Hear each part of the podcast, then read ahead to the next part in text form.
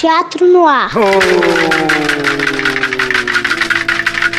Na sexta-feira passada, eu teria uma prova super importante para fazer na graduação de manhã.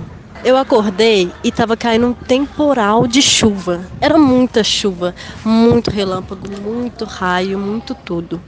E eu, apesar de saber que é uma temporada de chuva aqui em BH, esses meses e tudo mais, eu simplesmente não tinha uma sombrinha que prestava. A única sombrinha que eu tinha, ela tinha um furo no meio da sombrinha. Então eu saía na chuva com ela e eu chegava toda molhada nos lugares, então de nada me adiantava. Mas como era uma prova muito importante, que era a prova do final de semestre, eu tinha que me fazer. Então eu peguei essa sombrinha e vim lindamente fazer a prova. No meio do caminho, que eu já estava molhadérrima, obviamente, porque a sombrinha de nada adiantava, eu pisei numa poça gigante, gigante de lodo. É, a minha bota ficou toda suja e toda molhada. E eu passei o dia todo molhado até 10h40, que era quando eu voltava para casa. E eu realmente esqueci de trazer uma outra roupa. Então eu fiquei de 8 horas da manhã até 10h40 da noite, molhada, sem bota. Coloquei minhas roupas todas na universidade para secar na janela, no secador, atrás da geladeira, todo lugar que eu via que poderia secar. E é isso. Meu Deus. Eu também já tive uma fase que eu. Até hoje, às vezes, eu ainda pego roupa molhada e ponho pra secar atrás da geladeira. Quando bate o aperto, é isso mesmo. Pelo menos ah, secou. Nossa, Jéssica, eu tava olhando aqui e só faltou passar um ônibus aí e jogar mais água, né? Nossa, que má sorte, amiga. Vocês acabaram de ouvir o caos enviado pela nossa ouvinte Jéssica Pierrina. E caso você também queira enviar pra gente o seu caos, entre na nossa página no facebook.com/barra teatro no ar e envie pra gente o seu caos.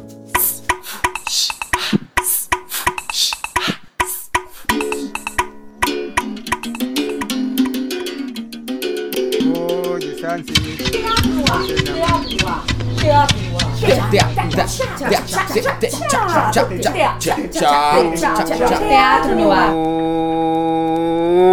Teatro no ar. Boa tarde, ouvintes da Rádio FMG Educativa. Sejam bem-vindos a mais um programa da nossa temporada de contação de histórias. Aqui quem fala é o Delaney Júnior e a Fabiana Santana. Queridos ouvintes, no programa de hoje iremos trazer mais uma contação de história. Iremos ouvir o conto de Clarice Lispector, As Águas do Mundo, por Flávia Pacheco, ex-aluna do Teatro Universitário da UFMG. E falando em Clarice, Fabiana, nos programas anteriores recebemos o querido Bruno Alvarenga e ele nos trouxe uma perspectiva sobre literatura contemporânea. Trouxe uma visão mais crítica sobre as obras da Clarice, então eu acho que vale a pena ouvir a sua ideologia. Basta acessar nossa página no facebook.com/barra teatro no ar e lá nós temos os links para que você consiga ouvir todos os programas que já foram ao ar. E eu também acho válido a gente fazer uma pequena introdução sobre a vida da Clarice Lispector. O que, que você acha, Fabi? Eu acho muito interessante a sua trajetória, Delaney. Além de que, ela foi uma das maiores escritoras do movimento modernista do nosso país. Pois é. E falando um pouco da história é, dela, olha que interessante. Você sabia que ela é ucraniana e tem origem judaica por parte dos pais? Sim, seus pais passaram os primeiros momentos de vida de Clarice fugindo da perseguição aos judeus durante a Guerra Civil Russa. Pois é.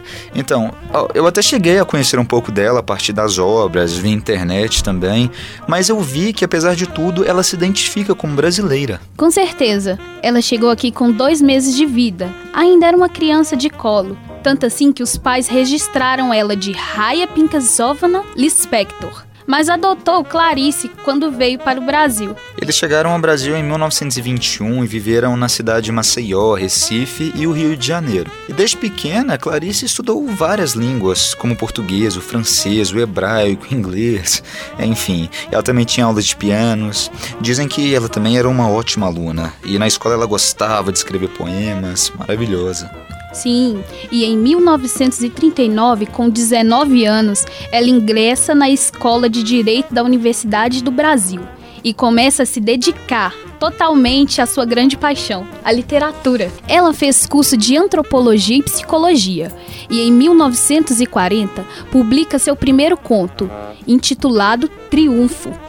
Após a morte de seu pai, isso mais ou menos em 1940, Clarice começou a sua carreira de jornalista. E nos anos seguintes, ela trabalhou como redatora e repórter na Agência Nacional, no Correio da Manhã e no Diário da Noite. Depois, em 1943, ela casou-se com o diplomata Mauri Valente, com quem teve dois filhos, o Pedro e o Paulo. E sendo que seu primogênito foi diagnosticado com esquizofrenia. E devido à profissão de seu marido, Clarice viveu em muitos países do mundo, desde Itália, Inglaterra, Suíça, Estados Unidos. E em 1959 eles se separaram e Clarice retornou ao Rio de Janeiro com seus filhos. Faleceu no dia 9 de dezembro de 1977 véspera de seu aniversário de 57 anos, na cidade do Rio de Janeiro, vítima de câncer de ovário. Agora falando um pouco mais sobre seu movimento literário, ela, ela é única, né? Ela capta as sutilezas dos nossos sentimentos mais íntimos.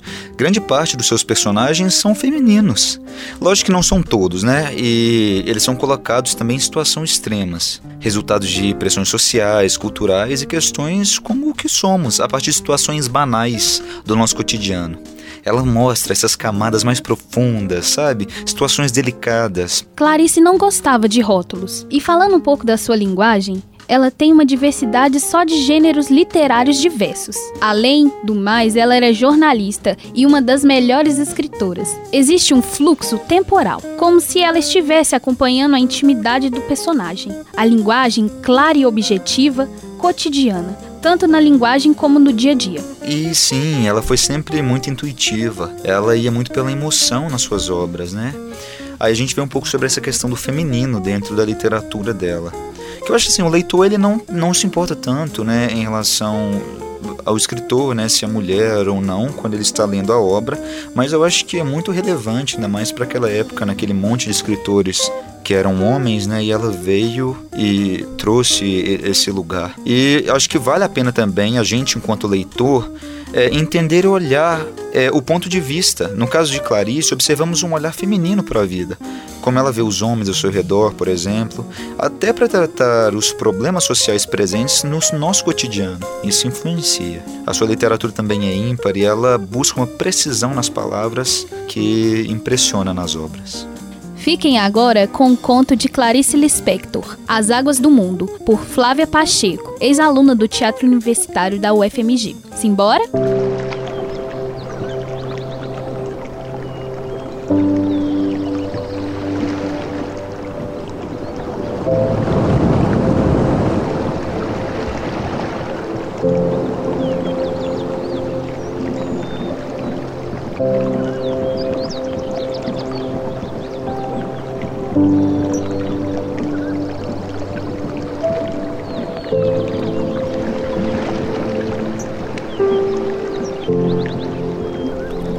As Águas do Mundo, de Clarice Lispector, por Flávia Pacheco. Aí está ele, o mar, a mais ininteligível das existências não humanas. E aqui está a mulher de pé na praia, o mais ininteligível dos seres vivos. Como ser humano, fez um dia uma pergunta sobre si mesmo. Tornou-se o mais ininteligível dos seres vivos. Ela e o mar. Só poderia haver um encontro dos seus mistérios se um se entregasse ao outro. A entrega de dois mundos incognoscíveis, feita com a confiança com que se entregariam duas compreensões. Ela olha o mar. É o que pode fazer. Ele só lhe é delimitado pela linha do horizonte, isso é, pela sua incapacidade humana de ver a curvatura da Terra. São seis horas da manhã. Só um cão livre hesita na praia, um cão negro. Por que é que um cão é tão livre? Porque ele é um mistério vivo que não se indaga. A mulher hesita, porque vai entrar. O seu corpo se consola com a sua própria exiguidade em relação à vastidão do mar, porque é a exiguidade do corpo que o permite manter-se quente e é essa exiguidade que a torna pobre e livre gente, com sua parte de liberdade de cão nas areias. Esse corpo entrará no ilimitado frio que sem raiva ruge no silêncio das seis horas. A mulher não está sabendo. mas está cumprindo uma coragem. Com a praia vazia nessa hora da manhã, ela não tem o exemplo de outros seres humanos que transformam a entrada no mar em simples jogo leviano de viver. Ela está sozinha. O mar salgado não é sozinho porque é salgado e grande, e isso é uma realização. Nessa hora, ela se conhece menos ainda do que conhece o mar. Sua coragem é a de, não se conhecendo, no entanto, prosseguir. É fatal não se conhecer. E não se conhecer exige coragem. Vai entrando. A água salgada é de um frio que lhe arrepia em ritual as pernas, mas uma alegria fatal. A alegria é uma fatalidade. Já a tomou, embora nem lhe ocorra sorrir. Pelo contrário, está muito séria. O cheiro é de uma maresia tonteante que a desperta dos seus mais adormecidos sonos seculares. E agora ela está alerta, mesmo sem pensar. Como um caçador está alerta sem pensar. A mulher é agora uma compacta e uma leve e uma aguda, e abre caminho na gelidez que líquida se opõe a ela e, no entanto, a deixa entrar como no amor, em que a oposição pode ser um pedido. O caminho lento aumenta sua coragem secreta. E de repente ela se deixa cobrir pela primeira onda. O sal, o iodo, tudo líquido, deixam-na por uns instantes cega, toda escorrendo, espantada, de pé, fertilizada. Agora o frio se transforma em frígido. Avançando, ela abre o mar pelo meio. Já não precisa de coragem. Agora já é antiga no ritual. Abaixa a cabeça dentro do brilho do mar e retira uma cabeleira que sai escorrendo toda sobre os olhos salgados que ardem. Brinca com a mão na água pausada. Os cabelos ao sol quase imediatamente já estão se endurecendo de sal. Com a concha das mãos, faz o que sempre fez no mar, e com a altivez dos que nunca darão explicações nem a eles mesmos, com as conchas das mãos cheias de água, bebe em goles grandes, bons. E era isso que lhe estava faltando: o mar por dentro, como o líquido espesso de um homem. Agora ela está toda igual a si mesma a garganta alimentada se constringe pelo sal, os olhos avermelham-se pelo sal secado pelo sol, as ondas suaves lhe batem e voltam, pois ela é um anteparo compacto. Mergulha de novo, de novo bebe mais água. Agora sem sofreguidão, pois não precisa mais. Ela é a amante que sabe que terá tudo de novo. O sol se abre mais e arrepia ao secá-la. Ela mergulha de novo, está cada vez menos sôfrega e menos aguda. Agora sabe o que quer. Quer ficar de pé, parada no mar. Assim fica, pois. Como contra os costados de um navio, a água bate, volta, bate. A mulher não recebe transmissões. Não precisa de comunicação. Depois caminha dentro da água de volta à praia. Não está caminhando sobre as águas. Ah! Nunca faria isso depois que há milênios já andaram sobre as águas. Mas ninguém lhe tira isso. Caminhar dentro das águas. Às vezes o mar lhe opõe resistência, puxando-a com força para trás, mas então a proa da mulher avança um pouco mais dura e áspera. E agora pisa na areia sabe que está brilhando de água e sal e sol. Mesmo que eu esqueça daqui a uns minutos, nunca poderá perder tudo isso.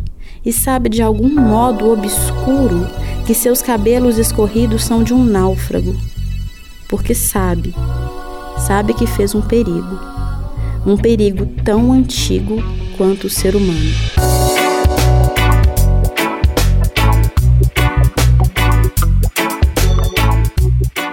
Você ouviu Flávia Pacheco com As Águas do Mundo. Produzido e apresentado por Delaney Júnior e Fabiana Santana. Montagem técnica de Ângelo Araújo e Breno Rodrigues. Identidade sonora de DJ. Coordenação e orientação da professora Helena Mauro. Agradecemos a Flávia Pacheco por compartilhar com a gente esse conto tão lindo. Este programa é uma parceria do Teatro Universitário com a Rádio FMG Educativa. Você ouviu? Teatro no ar.